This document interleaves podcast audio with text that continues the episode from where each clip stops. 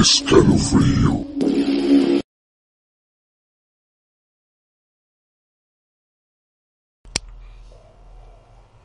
¿Qué tal amigos? ¿Cómo están? Muy buenas noches, espero que se encuentren muy bien. En esta noche de viernes 3 de junio ya, aquí a la mitad del año 2022. Esto es Escalofrío. Mi nombre es Uri para todos ustedes y estoy aquí con mi buen amigo Humberto. ¿Cómo estás? Bien, bien, mi estimado Uriel. ¿Qué tal? Aquí andamos. Y sí, fíjate que no había percatado de eso, pero sí, ya estamos a la mitad del año. Ya estamos a la mitad del ya se fue de año. bolito, ¿eh? Se está yendo rápido. Sí. Qué bueno por una parte, ¿no? Pues sí, qué malo, porque no manches, ¿de qué caramba hicimos entonces? pues yo trabajar, tú no sé, pero pero pues a ver qué También, onda. ¿no? Sí. Está muy bien. Hoy está con nosotros este el buen Dark Knight. ¿Cómo estás? ¿Qué tal, Humberto Uriel? ¿Qué- ¿Cómo están? Buenas noches. ¿Qué tal, Danay? Buenas noches. Fíjate que ¿Qué dice? El calor hoy volvió a subir, ¿no? Pues yo lo he sentido igual de, de todos los días, ¿eh? Pues yo creo que como que esta semana había bajado y hoy en específico como que ya sentí un levantón de la... ¿no? Pero gacho, ¿eh? Pues yo estaba viendo hasta en este en documentales que creo que que iba a haber este un como frío espacial o no me acuerdo qué Que que iba a estaban bajar la diciendo que una onda gélida que posiblemente iba a atravesar todo el planeta ¿A poco? sí o sea no generado dentro del planeta por por los polos no y los vientos como regularmente pasa sino por este por cierta energía que venía del espacio Fíjate. Sí, así como la mentada este, lluvia de estrellas que nunca vi, gracias. Estuve como hasta las 3 de la mañana, como esperando que las miles de estrellas que según iban a caer con mi cámara y todo, y pues nunca pasó. Pues qué gacho, ¿no? Sí. Debieron de haber visto todo eso. Oye, fíjate que el día de hoy tenemos un tema muy interesante, fíjate que se me hizo muy interesante lo que estuve yo leyendo. Este, de acuerdo a una recomendación que nos hicieron de hablar de este antiquísimo, antiquísimo escrito, de los más in- este, antiguos que tiene la, la humanidad, Ajá. su conciencia, y es este del libro de los muertos, ¿cómo ves? ¿El libro de los muertos? Sí, ¿El de los egipcios? O sea, ¿es de ellos? ¿O ellos lo hicieron? ¿O habla de ellos? Fíjate que yo creo que es para ellos, pero ellos no lo hicieron. Ellos no, no, no, no, este, no lo escribieron, pero sí gente que estaba pensando en los muertos, fíjate.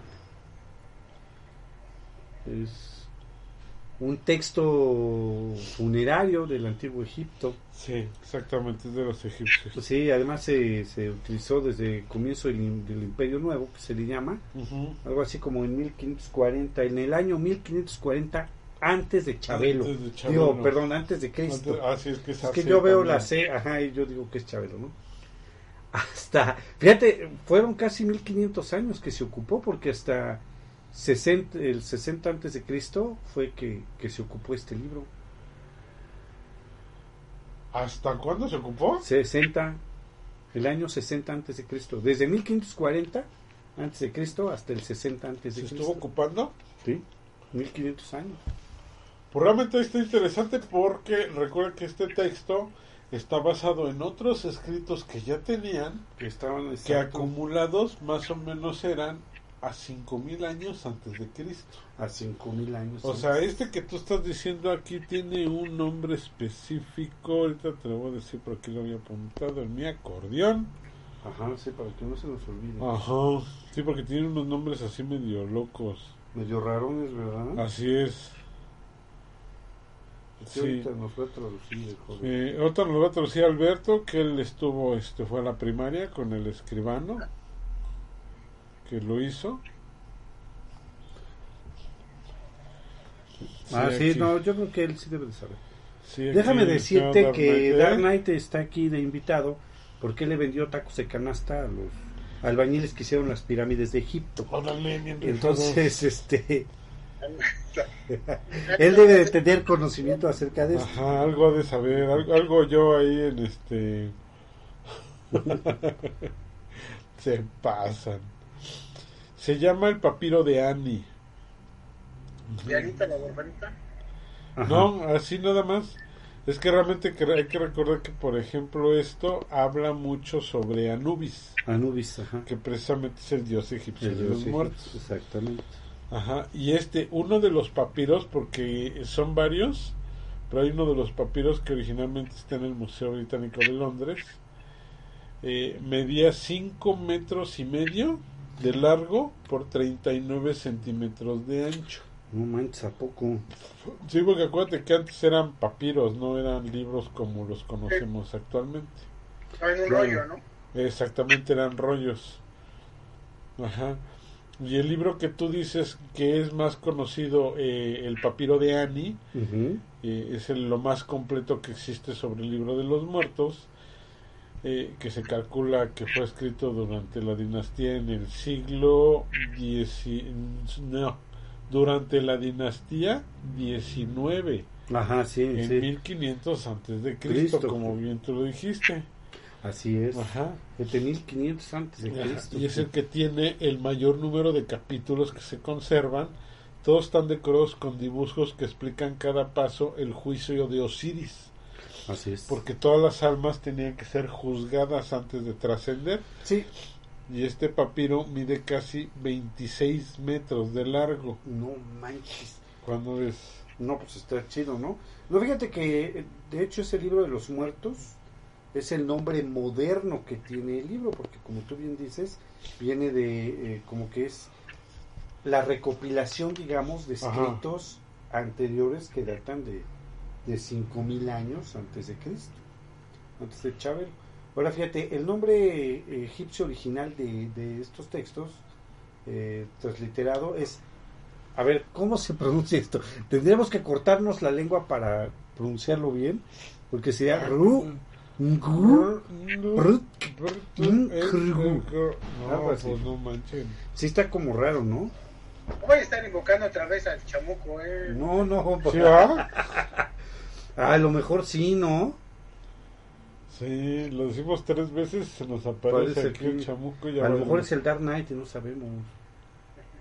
O sea, ya se nos apareció antes de invocarlo. Oye, fíjate que eh, sí es una tradición de ser. Bueno, es que también sabes que, que hubo, hay. eh, es como una selección, el libro de los muertos, de consejos, conjuros, fórmulas mágicas, oraciones y alabanzas que ayudarán al Ajá. alma del difunto en su viaje a través del inframundo, como tú bien ya nos explicaste ahorita al principio. Ajá. A conseguir el equilibrio y superar todas las pruebas y peligros que encuentre en el camino hasta llegar al tribunal de los dioses. ¿Qué opinas de todo esto? ¿Cómo ves, mi querido Dark Knight? Fíjate que es curioso, en en la cultura egipcia, este, muchos creen, o hay gente todavía en- allá en, esos lugares del mundo, que debe creer en esos dioses, fíjate, en ese tipo de dioses, y, creen que para pasar, que todavía tienen que ir a un, pues a pasar, antes de, de poder ir al inframundo, tiene que pasar por una serie de pruebas. Y creo que Anubis es el que tiene una balanza, si no mal recuerdo. Entonces, si lo que has hecho en tu vida, lo bueno y lo malo, debe estar, este, eh, debe de balancearse ahí. O sea, vamos, tiene una balanza de que llegas y dices, si esto, pues, si, si la balanza se mantiene equilibrada, pues, le pasas al segundo, a, a la segunda fase, en la que ya te llevan al, a- pues, al inframundo, ¿no? A, a- a- a morir en paz. Pero si alguna de las balanzas se va hacia el lado o sea, no se equilibra, ya pelaste gallo, o sea, vas a quedarte ahí este como en penitencia. ¿A poco sí? Ah, eso es lo que Como es. pedido, como perdido en el limbo. Ajá, como- pues sí, como perdido en el limbo prácticamente. Pues más bien dices que te quedas en las arenas, te quedas como petrificado, o sea, ya no te mueves de ahí. Ya no sabe uno ni Ya, qué. ya no sales de ahí, tu alma se queda atrapada. Fíjate. Sí, pues es que debe de ser como raro eso, ¿no? Pues está medio, Medio fumado, porque realmente, digo, este. Tiene la mitología, no hay que hablar también. Bueno, ya hemos hablado, pero hay que volver a hablar de, de la mitología de este lado, ¿no? Realmente de los mayas, de los aztecas, de los olmecas, que por ahí anda una lucha entre quién realmente es la, la cultura madre, ¿no? Si los olmecas o los egipcios. Sí. Entonces, eh, realmente si vemos acá el, el paralelismo, cómo eran, cómo se trataba el inframundo acá en este de este lado, era pues creo que un tanto diferente a cómo lo trataban de aquel lado. Claro. Sin embargo, allá eh, te ponen como Ra, que era el sol. ¿sí? Y te decían que, por ejemplo, eh, bueno, fíjate que ahorita estoy, estoy pensando, todavía hay gente en la actualidad que piensa que la Tierra es plana. No, ya te explicamos, Darnay, ya te explicamos dos, tres veces. Ya, ya te explicamos, Darnay, que, este, que no, no te tienes que subir a la azotea de tu casa y que vas a ver la curvatura de la Tierra. Tienes que estar muy, muy, muy alto para que para que logres verla. A lo mejor subir en un avión. Los terraplanistas dicen que no, que no, es- no se ve ahí ninguna, una- ninguna curvatura, que todas las fotografías que se utilizan se utilizan con el famoso lente de ojos de pescado que le dicen. Es por eso que llegan a ver curvaturas.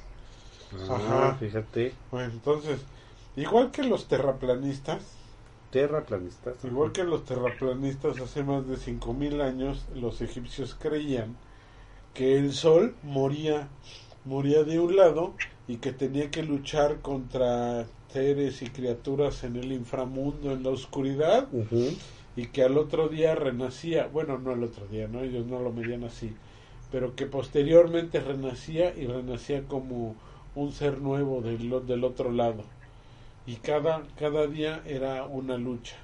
Entonces ellos decían que en la noche, por eso decían, por eso hablan de la oscuridad, porque realmente cuando el sol, que era lo que ellos creían les daba vida, que en parte sí, eh, les daba vida, decían que se apagaba, pues es porque viajaba al inframundo, Así es. tenía que pasar ciertas pruebas para el otro día renacer otra vez este reluciente y, y, ¿cómo se llama? y victorioso. Así es, de que sí pasó todo. ¿no? Exactamente. Entonces, como los terraplanistas, pues pensaban que eso pasaba cada día y que realmente la parte de la oscuridad del inframundo. Fíjate. También hay que recordar que eh, en el río Nilo, sí, en este famosísimo río Nilo, ellos creían que convergían realmente pues todas las fuerzas. Lo que es la fuerza del inframundo, la, la fuerza de los dioses, la fuerza de, de la tierra, porque realmente no te hablan de un cielo. No. Entonces creían que realmente todo el misticismo estaba en algo que había debajo del río Nilo. Sí que era de ahí mismo, ¿no? Ajá, así es. No, pues sí. Fíjate que, este, bueno, pues el libro de los muertos, casi todos los ejemplares eran únicos, ¿no? O sea, Ajá. realmente, pues, como no había nada de lo que tenemos ahorita, pues, por eso era, eran únicos esa situación. Eh, pues se contenía una selección distinta de sortilegios, fíjate, cada uno decía como que algo distinto, ¿no? Ajá. eh, de todos los textos disponibles. Durante la mayor parte de su historia el libro no tuvo un orden o escritura definida, es decir, no tiene un principio y un fin. De hecho, desde el temprano estudio de un señor llamado Paul Barguet en 1967 sobre los temas comunes entre los diferentes textos del libro de los muertos, los egipcios, los egiptiólogos concluyeron que no había ninguna escritura interna, es decir, no tenía una una organización, digamos eso, ¿no? Ajá. Solo desde el periodo de, de la dinastía 26 en adelante, cuando se dotó el libro de, de cierta organización, es decir, de cierta Ajá. situación que tiene, bueno, pues el libro tiene capítulos. Fíjate, el capítulo 1 es cuando el difunto entra en la tumba, desciende a los infiernos y el cuerpo recupera el movimiento y el habla. Así es el capítulo, o sea, te entierran en el sarcófago, ¿no? Eh, desciendes a los infiernos o al inframundo, como lo conocieron. Sí, sí, sí, aquí hay que hablar de inframundo, Inframundo, porque recuerda que el infierno fue creado por la religión católica Así es. y la primera vez que realmente se describió cómo era el infierno, incluso Bueno. se hicieron gráficas fue por Dante Alighieri. Así es, por, Por el escrito, de- exactamente, por la Divina Comedia de Dante Alighieri, que este, pues ahí es la onda, ¿no? Ajá. Y entonces bajas al inframundo y el cuerpo recupera el movimiento y el habla. Es lo, así es lo que dice su capítulo, ¿no? Su primer capítulo, que es del 1 al 16, son los Ajá. capítulos del 1 al 16, nos explica el libro de los muertos, que pues el difunto entra ahí en su tumba y va a su viaje, ¿no? Luego fíjate, los capítulos del 17 al 63 es la explicación del origen mítico, mítico de los dioses y los lugares. Los fallecidos son obligados a vivir de nuevo a fin de que puedan surgir, nacer con el sol de la mañana. O sea, como una nueva vida. ¿Cómo ves, mi. Algo Sí, similar. creen, en la renovación Una renovación. y una reencarnación, obviamente. Pero lo que pasa es que aquí no le llaman reencarnación, porque aquí reencarnación es cuando pasa hacia otro diferente a la animal. Aquí ellos como que renuevan el mismo cuerpo que tú tienes. Es como una renovación. Eso es lo que es. Para ellos, obviamente. Ah, por eso sacan esto de las famosas películas de la momia, ¿no? Ajá, sí, exactamente. Es que en la momia, este, pues de lo que tratan es de que casualmente eh, leen, el, leen, bueno, sí, leen, Leen. encuentran y leen el libro de los muertos y así resucitan a uno que era bien hijo de su qué barbaridad, peor que Carlos Salinas de Gortari y Vicente Fox y, y este, y cómo se llama, y Calderón juntos, pues imagínate. Imagínate nada más lo que estoy diciendo Sí, no. y este y que era peor que ellos tres juntos y, y lo reviven y es el que empieza a hacer relajo ¿no? Así es, y exactamente. creo que ¿cuántas cuántas películas son de la momia? Creo que tres, ¿no, Dark Knight? Son tres películas. Que la tercera tiene más algo que ver con la cultura china, pero sí las dos, las dos primeras sí tienen que ver con la cultura egipcia. ajá Sí, exactamente.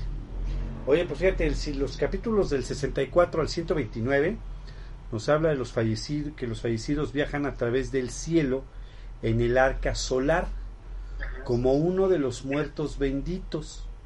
Por la noche descienden al inframundo para presentante, para presentarse ante Osiris. Recuerda que la Osiris es la, es la diosa, es la diosa madre para ellos. sí que son Isis y Osiris ¿no? Ujú. ¿Cómo ves? Órale, interesante Ahora fíjate, los últimos capítulos, que es del 130 al 189, tras, a- tras haber sido reivindicado, el fallecido asume el poder en el universo como uno de los dioses. Esta parte también incluye diversos capítulos sobre amuletos, protectores, provisión de comida y lugares importantes. Órale, qué loco ¿Cómo ves? pues está interesante Fíjate que me llama la atención por ejemplo paralelismos que luego llegan a tener aquí porque aquí dicen que, que se los llevan y tienen que pasar por un juicio, ¿no? Sí. ¿Se los lleva alguien en especial? Este, no hace cuenta que van al inframundo y después de llegar al inframundo ya ¿Pero ¿Cómo este, llegan? ¿eh? O sea, nada más cuando se mueren ya están caminando. Sí, y- mira, el difunto entra en la letrero. tumba, desciende Aparte a los infiernos, una- bueno, al una- inframundo, y el cuerpo recupera el movimiento y el habla. O sea, hace cuenta que ellos creen que tú falleces, te, te entierran, te ponen ahí en, en la tumba, y ellos creen que tú llegas al inframundo. Y después de llegar ahí, ya tienes otra vez el movimiento, recuperas el habla y el movimiento, pues no sé si del cuerpo o del, del, del alma Sí, o algo porque así. ellos ¿no? en sí sentían, más bien pensaban que, que existía algún modo o alguna necesidad del alma para llegar a su destino. Por eso te preguntaba si había algo que, que superar, ¿no? Ajá. porque aquí cuando el alma viaja hacia el inframundo, eh, recordemos que los egipcios tenían la costumbre de enterrarlos con objetos que ellos creían que le iban a servir en el camino. Los llegaban a, este, si era por ejemplo, pues los faraones, los, incluso los enterraban hasta con sus sirvientes Sí, sí, sí. Con sus sirvientes, con muchas pertenencias, con mucha riqueza, por si se le fuera a aparecer en el camino algo. Ajá, sí, sí. pues, según Entonces esto. era una de las creencias. Te lo digo porque, por ejemplo, si tú te acuerdas de la cultura acá con los griegos, ¿sí? En el inframundo, cuando van al inframundo, realmente se encuentran con un río. Ajá, sí, sí. Y el río te dice este el, el balsero, ¿no? Tienes que esperar al balsero, pagarle y el balsero te va a atravesar del otro lado. Se llama este Caronte, precisamente Caronte, el balsero se llama Caronte. Así es. Y ahí la costumbre era de ponerte una moneda en cada ojo y así te enterraban, porque era el pago a Caronte para que te ayudara a cruzar al otro lado. así es. Diez, diez diafragmas. ¿Diez diafragmas? Sí. ¿Así se llamaban? Sí. Lo pasan en Harry, en, en Percy Jackson. ¿Ah, sí? Sí. Sí, Ah, no, pues no me acuerdo. Sí, ¿verdad, Dark Knight? sí, sí, sí, sí, lo mencionan. en- No, no me Ya ves, 10 diafragmas es lo que te cobras. Sí. Bueno, Y ahí, ¿no? En la este- historia. Y aquí re- retomando, por ejemplo, aquí en el en el inframundo maya, que es el Mictlán, El Mictlán. Micantlicutli, Sí, es, este, es, es la que rige el inframundo maya. Ahí igual hay una especie de río de las almas, Así es. pero ahí los que te ayudan a cruzar son los choloscuincles. Ajá, los perros. Los cholos- perros. Los perros cholos. Estos son los perros guardianes. por Fíjate, eso ¿te has fijado? muy Esto también es eso. interesante que en varias culturas Tienen esa una visión similar. Ajá. Algo por ahí ha de haber. algo algo a de ser cierto. ¿no? Algo ha de ser cierto, exactamente. Sí. Fíjate que, bueno, la naturaleza del más allá de los egipcios, eh, que disfrutaban los fallecidos, es difícil, muy difícil de definir, sobre todo por las diferentes tradiciones dentro de la antigua religión egipcia. En el libro de los muertos, los difuntos eran llevados ante la presencia del dios Osiris, deidad confinada en el Duat del inframundo. O sea, el Duat yo creo que es el, como, Como una antesala. como una antesala exactamente de- de- del inframundo. Había sortilegios destinados a que el Ba o el Aj del fallecido se unieran a Ra, como tú bien nos estás diciendo, en el viaje por el cielo en su barca solar y le ayudara a luchar contra Apep. ¿Quién es Apep, mi querido Dark Knight? Ay, sí, no, no, no lo tengo. Era así como el que iba en la primaria con el Ra o algo así. Pues que ellos tienen una cantidad de dioses y subdioses que, bueno. Pero dinos quién es Apep, a ver si me rindo, no, ahora sí no.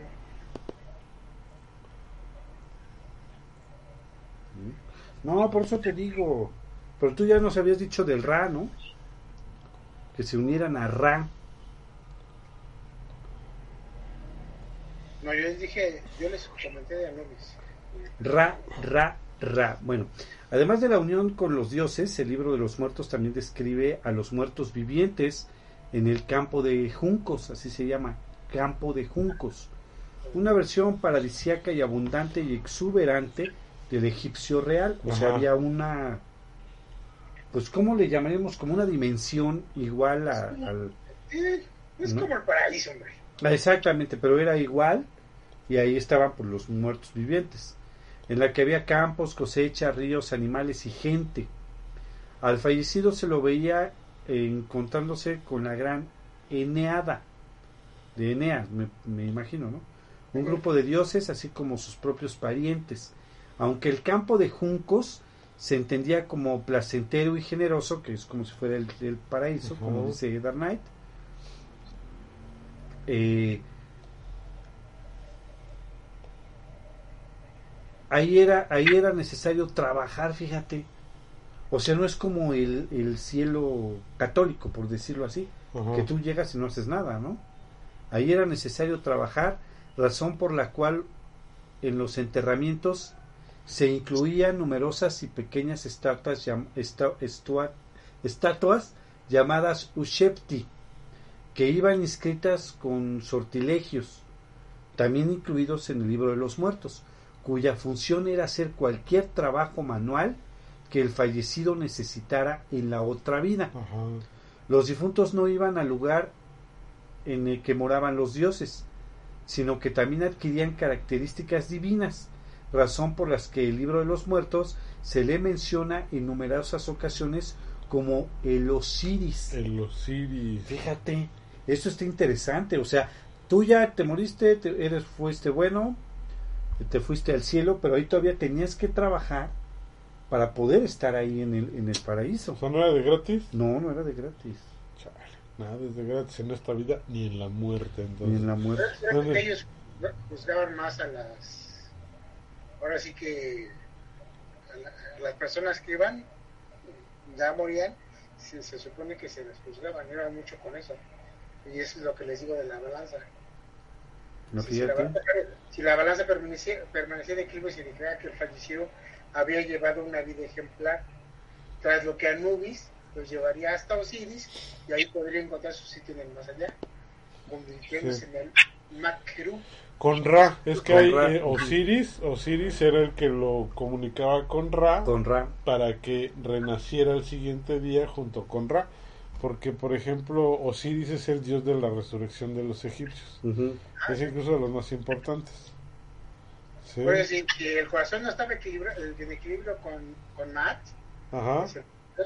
lo esperaba la temible bestia Amit, la devoradora, lista para Ah, irrumpirlo y mandar la vida de la persona en el más allá a un cercano y poco placentero final. O sea que o si o le, o le- le dabas duro, ahí no hay que había cielo y el infierno y que ibas este, a estar bien. O llevabas una vida buena o te juzgaban en el más allá. Fíjate, en el más acá. Fíjate, según describe el libro de los muertos, el camino hacia el más allá estaba plagado de dificultades.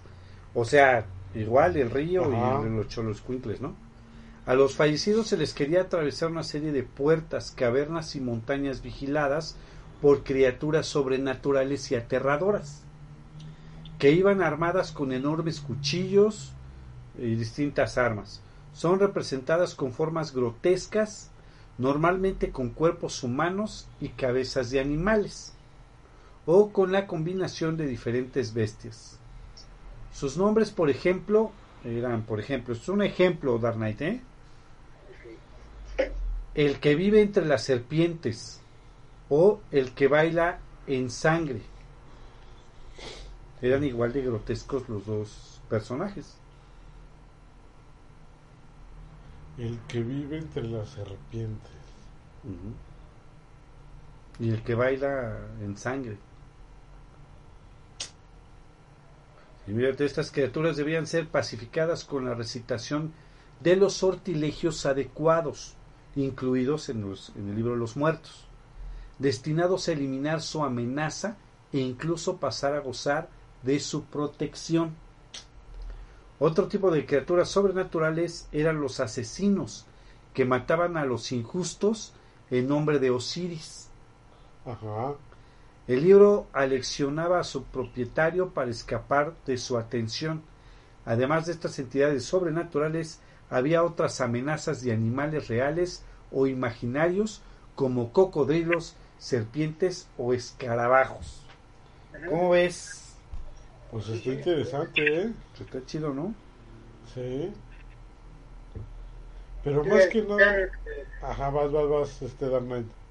Decía que el, el- que el muerto o sea, podía conocer su destino si que el sol se metamorfosea, o sea, cuando hay una metamorfosis en- en- del humano, en un halcón de oro, en una flor de loto, que se abría al alba y cierra durante la noche, en la garza Venu, que es una, es una ave posterior al fénix de los griegos, o en una golondrina. Entonces, eh, este podrá ser dueño de sus actos revocar su poder si se transforma en un cocodrilo o una serpiente, la superación de la muerte al adoptar la forma de Dios, o, o la de un Ba, elemento intangible del ser humano vivo. O sea, fíjate que o sea, su, su, la cultura egipcia es muy interesante.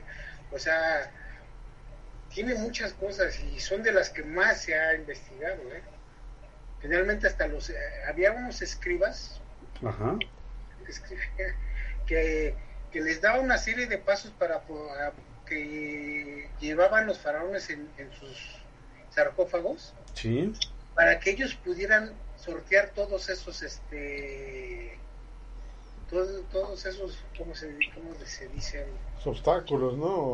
obstáculos así que, le- que les ponían en el inframundo para que ellos pudieran salir tenían que hacer los estos escribas tenían que hacer todos sus manuscritos para poder dárselos a los faraones cuando se murieran Fíjate. Sí, pues es que este está como interesante, fíjate, esa es otra otra situación, ¿no? sí sí sí Está está raro, fíjate. Así es.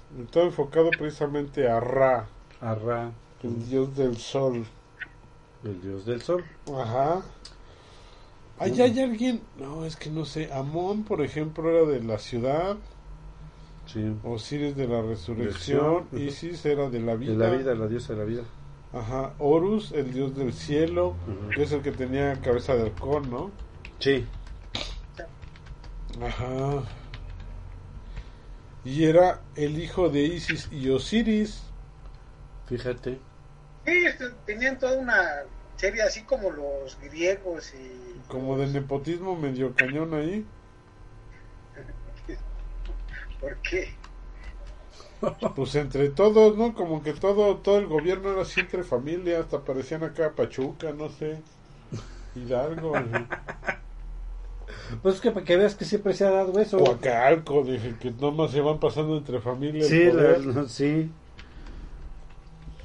Es que quiere- mira, solamente un- alguien que ha estado en la política quiere volver a ser político. Ajá. ¿no? Por eso, por eso se, se- esos puestos se heredan. Fíjate. No, está, está interesante, ¿eh?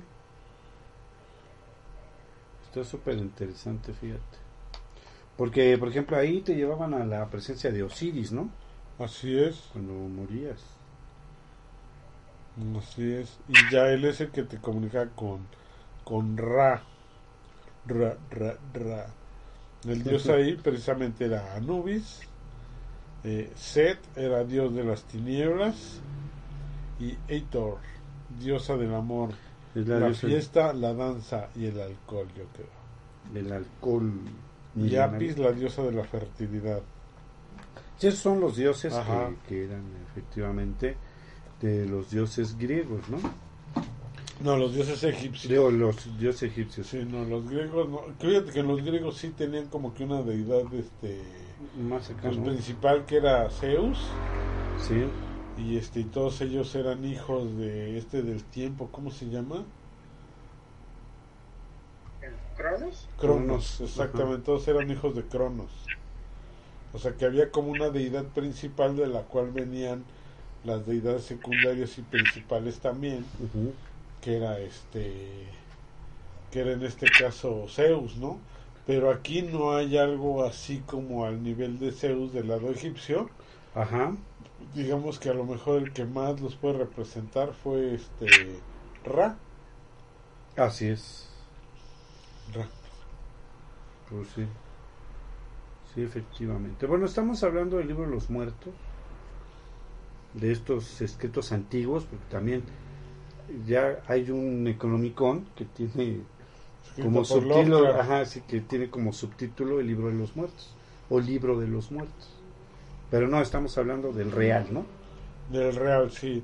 El Necronomicron fue escrito por Howard Phillips Lovecraft. Así es. no recuerdo en el año que lo escribió, y es un libro que principalmente te enseña a cómo abrir, no recuerdo, son las siete o nueve niveles del infierno. Ajá, sí. para llegar al, al, al centro del infierno, vaya. Y te enseña cómo abrir esos niveles uno por uno. Y en cada uno pues tienes que pasar ciertos retos, ¿no? Para que por fin llegues y puedas ganar. No sé qué carambas ganarías estando a la mitad del infierno, pero eso es lo que vas a ganar cuando logres este hacer todo, porque son una serie como de conjuros, pasos, Sí, para que tú vayas puedas cruzando cada una de cruzando. las puertas. Exactamente, como que digamos que es tu. Ay, ¿Cómo se llama este? Tu acordeón. Para Así que vayas, es. ah, mira, ya encontré al que vive entre las serpientes, tengo que hacer esto. ¿no? Ya vivo, ya encontré al que está, este, caminando en sangre, tengo que hacer esto otro, ¿no? ¿Qué pasó? Te digo que no duden que de ahí, de ahí han salido varias cosas con lo del Necronomicon. Ya que dicen que, que este libro pues, finalmente tiene pasos y conjuros para la necromancia. Así es. Mucha gente ya media dañadita ya de su cerebro que cree en todo ese tipo de cosas, pues lo ha querido usar para hacer eso. Entonces, para ver los ritos de que despertar a los muertos en ciertas dimensiones y tergiversan todo lo, que los lo que la cultura egipcia hacía. Aquí ya lo tienen ya más para para hacer brujería o magia negra. Entonces, pues ahí se puede derivar todo eso del Necronomicron y todas esas cosas. Sí, así es. Hoy vamos a mandar unos saludos. Saludos a Rich Panfi, también a Miranda López, a José Gavino, Angie Álvarez, Alberto Morales y a, por aquí tenía yo otro, eh, Nashley Rubio y Nubia Martínez que nos están escuchando. Un saludo, muchas gracias por escucharnos. Un saludo a todos ellos. Sí, ¿cómo ves, mi querido Dark Knight? ¿Qué opinas tú sobre esto? Yo digo que es muy interesante toda la cultura egipcia. En este caso, los días de los muertos sí es algo, pues, se puede interpretar de muchas formas. Pero Ajá. ya, lo hemos, ya lo ha platicado Humberto, lo has platicado tú. Finalmente hay una serie de pasos para llegar a, a trascender, como se le dice. Tienes que pasar por una serie de pruebas antes. Y eso es lo que tienes acá. En la religión católica ya te moriste, ya Dios si eres malo te vas al infierno, si eres bueno pues ya te la vas a, te la vas a pasar campechanamente. Bien, campe no, ahí sí le tienes que... Por acá no, acá te juzgaban y tenías que hacerlo. Además que eso no, no era para todo el mundo, ¿eh? Sí, no, no. Eh, había niveles en la sociedad y no había mucha gente que este que tuviera un funeral decente. ¿no? Entonces los, finalmente las, las tumbas o todo lo que se ha encontrado de ellos fue porque es gente de que estaba en una, en una sociedad más alta que, que los simples mortales. Por eso les decía, los sacerdotes o los escribas tenían esa, esa, esa función. Y había entre ellos mismos, ya se hacían los mismos pasos y en sus familiares para que tuvieran una transición más, este, más limpia o que pudieran pasar al inframundo sin problemas. Sí, fíjate. Fíjate que sí hay un libro de los muertos eh, más original que otros. Se encuentra en el Museo Egipcio del Cairo, especialmente en Bridge, en el Museo de Bridge. Eh, En el Museo de Bridge. sí, ahí se está exhibiendo el, uno de los originales libros de los muertos. ¿no? Sí, porque según esto ya está, se está despedazando, ¿no? Sí, ya Pues estaba- de 2500 años ni, Pues ya, ni, ni los apuntes que hacía Chavo en la primaria ya están de existir. seguramente, todavía a lo mejor los de la universidad puede ser, pero los de la primaria no creo. Ya se están hasta desintegrando el papel. Ajá. Este, ahí es donde sí, en, en ese en ese museo es donde se encuentra el libro de los muertos. Está interesante porque, como bien decía Humbert, tienen muchos eh, dioses, ¿no? Demasiados para mi gusto. Como muchos. Eh, Amón nos dijiste que era el dios creador, ¿no? eh, sí, sí, exactamente. Amón. Era Impu, Impu. que es este en Anubis, Ajá. sí, era el dios del inframundo. Pero fíjate que tienen como su similar, ¿no? En, eh, este, en griegos, fíjate, eh, Impu sería como Thanatos Eh, sí, como Thanatos en, en los griegos. en los griegos, En los griegos, exactamente. ¿no? Luego tenemos Exacto. a este, Anuket, Anuket. ajá, que era la diosa del parece como Nilo. marca de este de croqueta. Así ¿no? parece Ah, como, ajá. O sea, Ajá. la diosa, es la diosa de la vida. Y- Creo que es la diosa de la vida, ¿no? No es la diosa No. del Nilo y del agua. Es como Poseidón, hazte cuenta. Sí, exactamente. La Es- diosa de la vida es Isis. Es Isis, ajá. Es la diosa de la vida. No, sí tienen muchos dioses, ¿no? Así es. No, Sí. es, que, es que Isis era la diosa madre, es lo que les decía. Es como. ay, ¿Cómo cuál era la diosa madre aquí en, en- en los, en- en la cultura azteca? Esta, a la Bueno. que dividieron en, en varias partes. Ay, ¿cómo se llama? ¿Cuál, cuál, ¿Cuál, cuál? cuál, cuál? La diosa madre que tenían aquí los aztecas. Mm, La que encontraron la no, piedra es- allí en ¿No es Chican- Chicantecutli?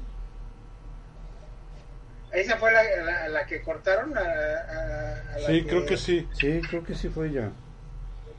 Isis es muy parecida a, a esa diosa. Ah, ¿Sabes que da cuenta que Isis es la diosa madre? Y en este caso que usamos a, a, a Nuket, que es la diosa de la vida, y es la diosa del- del- de las aguas, o sea, del, del río, del Nilo. ajá. El, el agua estaba relacionada con la vida, Claro. para, para los egipcios. Fíjate que voy a mencionar a este dios que era el dios Epu. Dios Epu. Dios Epu. Lo voy a mencionar porque su. su pues ahora sí que su, su igual griego es el dios Dionisio. Gracias al dios Dionisio tenemos eh, teatro y actuaciones. Tenemos actores gracias a ese dios. Eran eh, los dioses de la fertilidad y el vino. Epo. Ah, Epo. Mira, aquí ya para que no se nos vaya el hilo de lo que estaba diciendo Dark Knight. A ver, dime. Coyolxauhqui. Ella es la que representa al personaje femenino desmembrado. Es en base a un mito azteca que describe el nacimiento de Huitzilopochtli, que es el dios de la guerra, exactamente. Narra que el embarazo de la diosa madre Coatlicue, por unas plumas de colibrí que cayeron del cielo, enfureció a su hija Coyolxauhqui y a sus 400 hermanos. Ay, cabrones, eran prolíficos, ¿eh? Yo que me Pero quejaba fíjate, de Gengis lo Khan. Era- lo no, pero- narrando, ahorita que lo sigas narrando, fíjate mucha la, la, la, la similitud. Ajá. Los dioses de Egipto tampoco eran así que muy, muy buena onda, ¿eh? Fíjate, sí- síguele, síguele, Humberto, porque eso está interesante. Ah, sí. Y se enfureció a su hija Coyolxauhqui y a sus 400 hermanos. Los Senchoncinsanagua, estrellas del cielo del sur, quienes decidieron matar a su progenitor. Ajá. Huitzilopochtli defendió a su madre Coyolxauhqui, a la cual decapitó para después arrojarla al cerro de Coatepec. Este mito simboliza la lucha entre el sol y la luna y reside en la importancia del monolito de Coyolxauhqui, deidad lunar mexica. Y esto se descubrió en el 78 en el Templo Mayor en la antigua Tenochtitlan. Sí. Es una diosa muy importante, es una diosa, es la- eh, decían que era la diosa madre. Ajá. Pero no, la, no recordaba el nombre, pero ahorita que mencionaste toda la historia, que la leíste, me acordé de eso. Hubo un programa muy interesante en, en, en History Channel 2, que se llamaba Guerra de Dioses, creo que se llamaba Guerra de Dioses. Y Ajá. esas que narraste este, ahorita, Humberto, Ajá. ahí lo, ah, ahí lo hicieron de una forma, pues a lo mejor representativa con dibujos y algunas cosas animadas, ¿no? Pero estaba muy interesante esa, esa historia. Sí, exactamente. Yo sé que aquí ya es cuando surgen los famosos dioses protectores, ¿no? Acá como de este lado tienen a, a varios, aquí tenemos a Tlaloc, a Quetzalcóatl, Tecastlipoca y. Huitzilopochtli. Entonces como que había una creencia que realmente no me explico de dónde se generó hacia, hacia las deidades. Ah, recordemos que aquí, por ejemplo, ahorita lo estamos comparando como dioses aztecas, pero realmente aquí no eran dioses como tal, o sea, No. pero, pero la aseveración de, de la descripción de un dios es a lo que más se asemeja, porque Ajá. ellos no tenían así como que deidades como tal, y se les dice dioses para que, Lo para que los españoles lo entendamos. ¿no? No, inclusive lo que me llama la atención, por ejemplo, aquí de la cultura egipcia, es que uno como persona Ajá. fallece, se va al más allá y tiene como que ciertas situaciones para llegar a ser una deidad. O Ajá. sea, no eres acá del, del montón. Ajá. ¿no?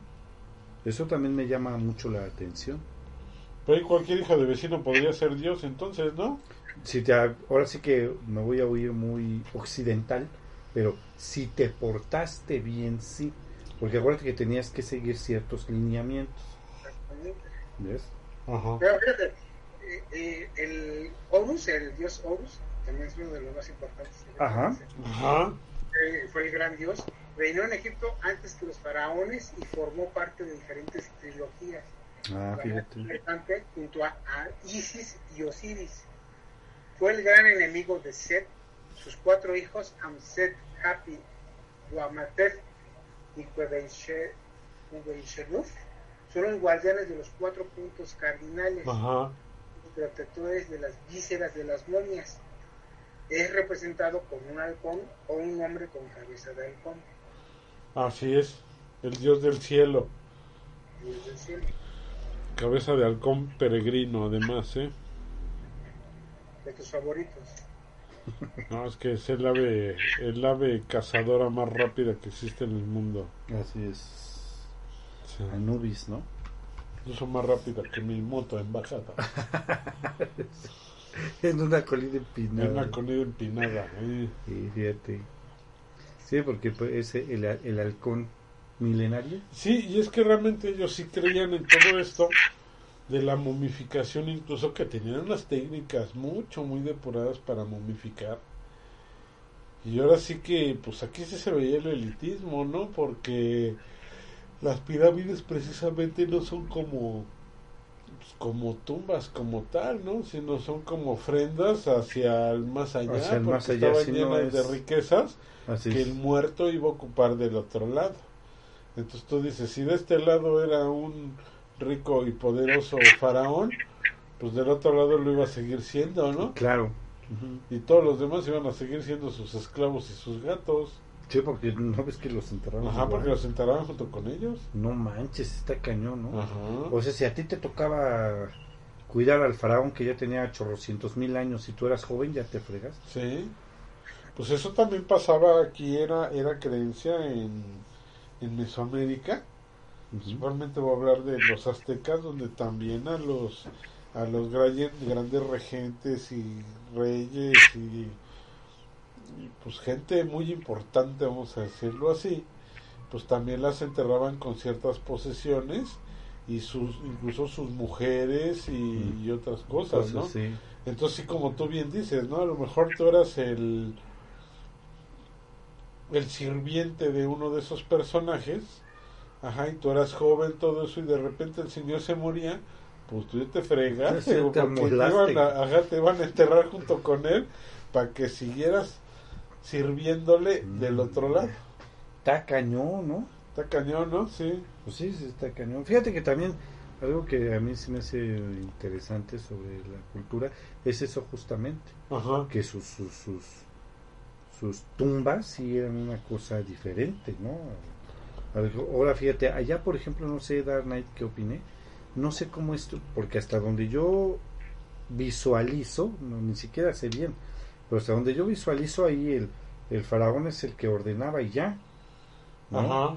Pero por ejemplo aquí en las culturas este, de América, digamos, mayas, aztecas, sí tenían un gobierno como distribuido, ¿no? Sí. O sea, e- e- el, el, el rey pues era el, el rey, digamos, pero sí tenía como ciertos gobernantes, ¿no? Así es. Como secretarios, digamos. Sí. Allá quién sabe cómo sea. No, realmente no. Allá no tenían Eh, lo desconozco, pero sí era más como una monarquía. como una monarquía, ¿no? Que Sí, se trataba más todo como una monarquía. Y aquí sí tenían un gobierno bien planificado, ¿no? Bien planificado. Oye, saludos a Juan Miguel Pérez Islas que nos está Mi escuchando. estimado Juan Miguel, saludos. de donde quiera que esté, a Guadalupe Moreno y a Marín eh, JL que se acaban de unir hace unos minutos a escucharnos en el Facebook. También allá en Utah, ¿eh? que nos han estado escuchando. Ah, un saludo a Utah. Ya tenemos fans allá. allá. Adriana Villagrana. Siempre nos escucha Adriana Villagrana. Mm. Muchas, muchas gracias, Adriana. Muchísimas gracias por escucharnos a todos ellos. Este, sí, fíjate que está interesante esto y entonces ese libro te explicaba cómo podías pasar y ya llegar a, al paraíso. ¿Cómo pasar y cómo en algún momento regresar de la muerte? Sí, porque algunos regresaban, ¿eh? Ajá.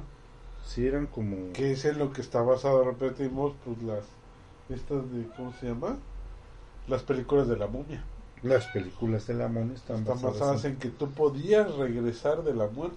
Está padre, ¿no? Y ahorita estaba viendo la analogía que nos estaba platicando Dark Knight de la balanza, todo eso. Eso creo que lo están sacando en esta nueva serie de Marvel, ¿no? Mm. La de Moon Knight. De Moon Sí. Knight, sí. Exactamente. Están como que abordando, ¿no? Ajá. Fíjate, yo, yo si, ahora hablándoles de eso, yo no conozco al personaje, no soy experto en cómics como el, el buen comitero del Rodo.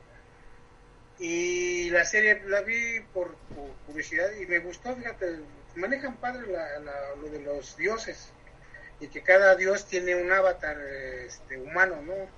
Que los controla. Digo, esto es a lo mejor un poco más fantasioso, ¿no? Pero este, cada avatar tiene ciertas características y deben hacer algo o, o hacen algo por, por su dios. Sí, claro. Tienen la oportunidad de De estar bien, digamos, ¿no? Ajá. Fíjate. Fíjate, tenían una diosa protectora del faraón. O sea, hasta, hasta protector O sea, tiene una Personal. exclusiva para los, para los para faraones. los Eh, faraones. Se llamaba Satet. El dios. Satet, sí. Era una mujer. Y era la diosa protectora del faraón. ¿Cómo te quedaste? Tenían a su deidad esta, que era como la paralela de Huitzilopochtli, dios de la guerra, Ajá. Que se llamaba Montu. Monto, ajá, sí es. No tenía ni nombre así como que... Ay, no, bueno, quién sabe, a lo mejor en, en egipcio quieren decir otra cosa, ¿no? Ajá.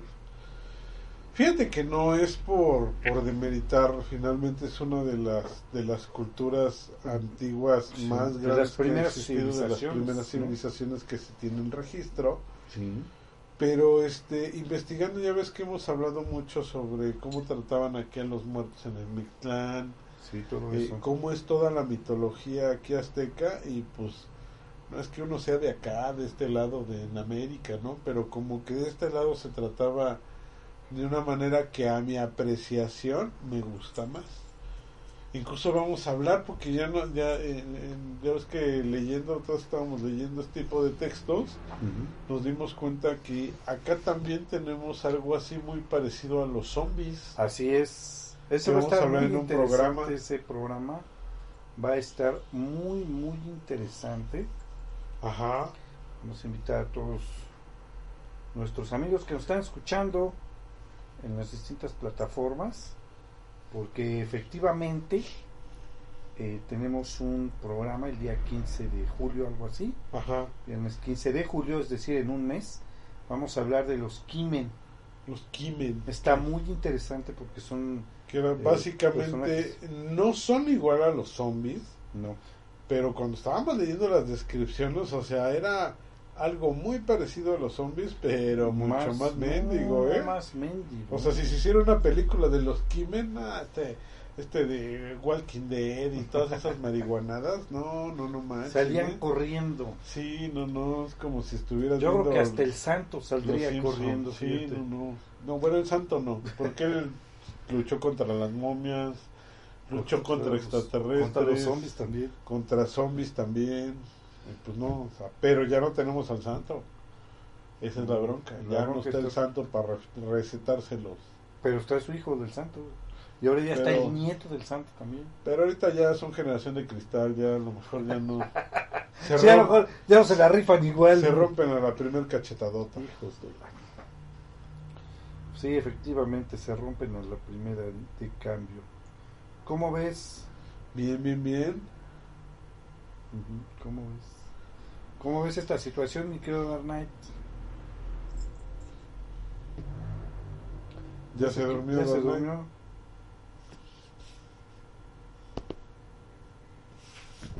Sí, no, no, no, no, no te escuchas, mi estimado Dark Knight, pero si estás oyéndonos tú, no te escuchamos. Tienes tu... Perdón, sí, sí, me, me, poquito, discúlpenme. como que me se fue- dormí un poco. Se fue al inframundo. Se fue al Un inframundo. rato, sí. Perdón, es que tuve que abrir la puerta. Ah, está bien.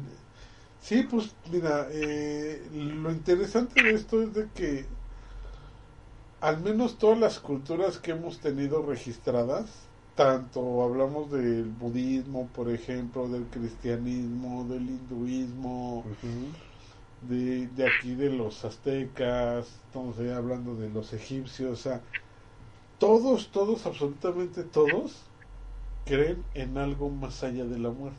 Sí, todos, todos, eso es algo que se repite mucho. Entonces es interesante esa parte, ¿no? Algo debe Ya sea de que de una manera ajá, que trascienda, que transmute el alma, que trascienda en, en la existencia precisamente del alma. del alma, sí. Muchas otras, el, el hinduismo y el budismo creen incluso en la reencarnación. Ajá, acá vemos que también creen en la reencarnación, pero acá creen en la reencarnación en el mismo cuerpo, no en la reencarnación en otro cuerpo. En otro cuerpo tiene que ser el mismo. Pero todas son así como que muy similares en ese aspecto donde te dicen, es que esto sí se podía hacer. Entonces es algo muy interesante que vamos a ocupar ahorita. Tú, por ejemplo, tú, tú, ¿crees en, en, en, en el más allá? ¿Qué crees que haya más allá?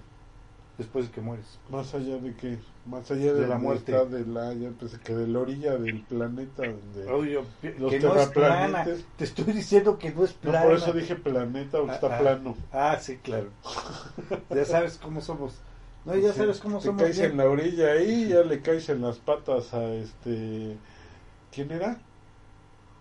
Atlas. Atlas, Atlas, sí, piensa, sí, Atlas. sí, sí, se me fue. ¿Quién está cargando ahí? Le caes en las patas al Atlas, ¿no? Atlas 1, Atlante 2. Oye, ¿pero tú, tú crees que hay eh, otra vida o no? ¿O piensas que es otra cosa diferente? Yo sí pienso que hay otra vida después de esta vida. O al menos eso quiero pensar, ¿no? Claro, Pero yo sí, sí, sí, sí diría que sí. que si tú, Dark Knight, Sí, definitivamente sí. Más que otra vida, siento que pasamos a otro porque nuestro nuestra alma nuestra conciencia pasa a otro Plano, Otro. como trascender, ¿no? ajá, a otro plano exactamente. Sí. está interesante, ¿no? ¿Sí? No, no, Cada uno tiene una visión de lo que es esa transición de uno. ¿no? Yo, digo, yo, yo creo que sí está como raro y además pues es cada uno tiene su creencia ¿no? y en ese aspecto pues los egipcios también. Sí, exactamente. como Digo, pienso que aquí el, el mayor mérito del libro de los muertos que escribieron los egipcios, vamos a recordar que también estamos hablando del otro libro de los muertos que es el Necronomicon. Léanse el Necronomicon, ¿eh? Realmente Sí, está está, está fumadón de Lovecraft. Chido. Pero te da más idea, él como que está más pegado al inframundo de Dante Alighieri. Ajá, Ajá, y aquí es- en el este en el libro de los muertos creo que su principal eh, valor para mi gusto no es tanto que te enseñe qué onda con los muertos después de que de- después de que fallece no sino que realmente es la cultura y la creencia que se tenían hace pues, más de cinco mil años Sí. porque estás hablando de si son escritos que se basaron el libro de los muertos dijimos que tiene 1500 años antes de Cristo. Estamos hablando de más o menos unos 3.500 años, Algo así. ¿sí?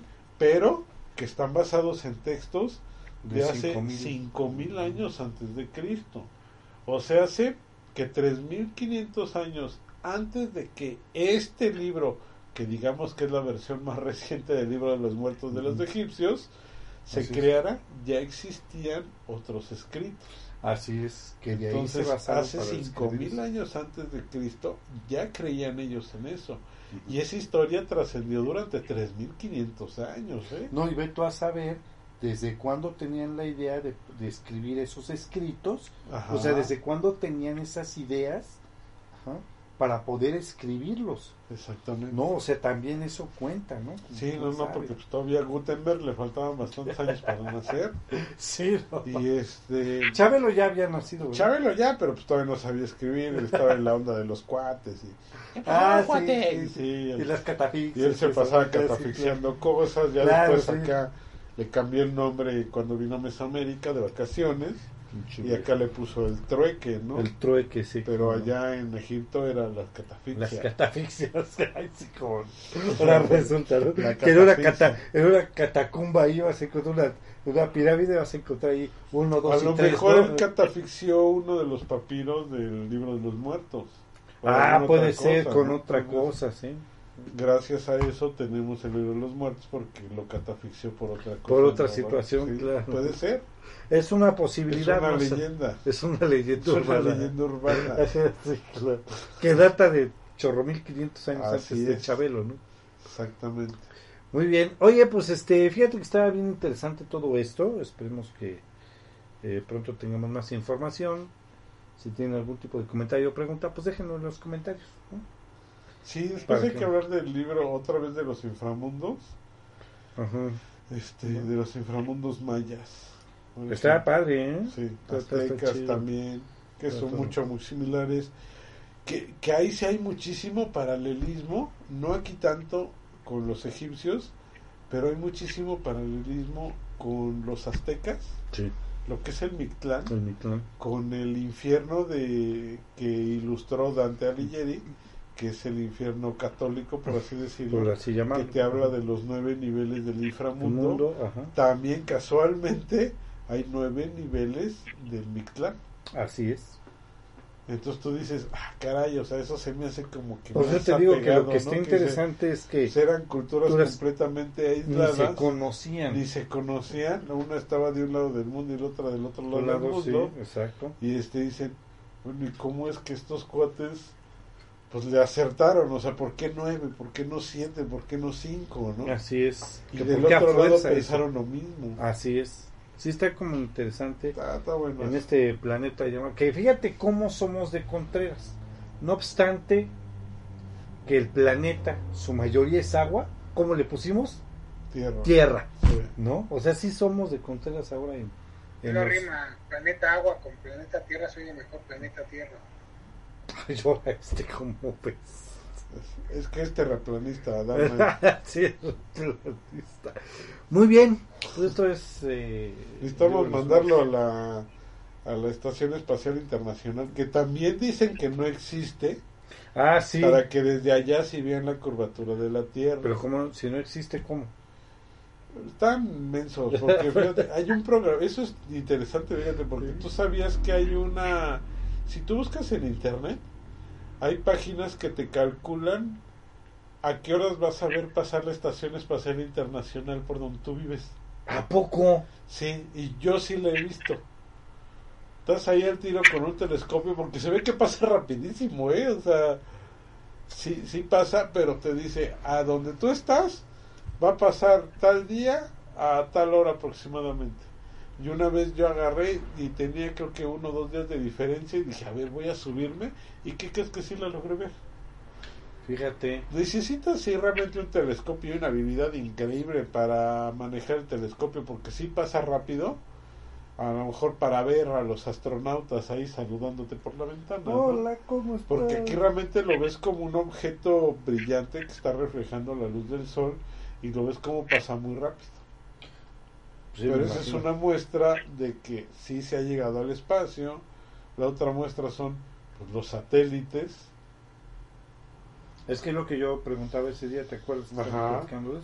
Digo, ok, vamos a decir que tu teoría es cierta. ¿Y los satélites qué, cómo, o qué? O sea, ¿me explico? Sí, esos se ponen a una altura mucho, muy A grande un- para que entren en órbita Sí, y se pueda generar un una ángulo, triangulación, exactamente. una triangulación para poder librar la curvatura de la Tierra. Ahora, si tampoco creen en los triángulos, pues váyanse con los griegos Sí, claro. Sí, y ahí les van a enseñar trigonometría, Sí. que habla de los triángulos. En caso de que no crean en la trigonometría, En entonces... caso de que no crean en la trigonometría, véanse el pato Lucas en el país de las matemáticas de Disney. Ahí te El pato explico. Donald. ¿Eh? El pato Donald. El pato Ajá, Donald, sí es el pato Donald. el pato verdad. Donald de Disney. El pato Donald de Disney en el país de las matemáticas. A ver si ahí también. sí, claro. En caso que no crean en Disney. No, no, se ya. En caso de que no crean en Disney, pues que visiten Disneylandia. Exactamente. ¿no? Ahí ya pueden, les van a contar Ajá. toda la historia de Al Disney. ratón ¿no? Miguelito. Al ratón. Miguelito, exactamente. Muy bien, pues esto fue este escalofrío. Ya nos, nos resta eh, invitarlos para dentro de ocho días, que es día 10 de junio. Ajá. Tenemos Arkham con el tema Leyes y mitos de los vampiros. Va a Ajá. estar con nosotros Dark Knight, por supuesto eh, Darius, que van, nos van a estar platicando acerca de esto. Darius. Darius y Dark Knight también. Ah, y el vampiro Ethan. Y el vampiro Ethan ojalá se comunique ese día. Y, Sí. Ese, si nos estaría escuchando, güey, sería bueno que que hablara, ¿verdad? claro, se conectara ahí con...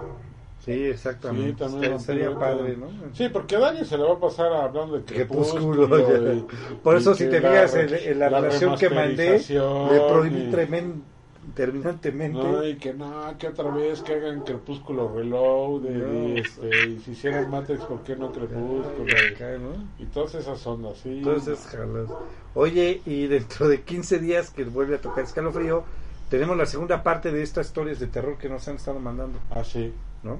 Para que se conecten va. y nos hagan el favor de escucharnos. Muy bien, pues muchas gracias, mi Knight, No, por pues tu gracias a visión del inframundo. Gracias a ustedes, estuvo interesante el Tu programa. visión del Averno. Del esto es interesante para nuestros escuchas. Así es, efectivamente. Así es, así que pues nos vamos, querido Humberto. ¿Te quedas o qué? No, no, no, ya vámonos, nos vayan a jalar las patas aquí los del inframundo. Sí, no manches, qué feo se sentir. Cuídate, Órale, excelente estamos semana, viendo. amigo. Cuídate, Knight, bye. Sí. Hasta luego, bye.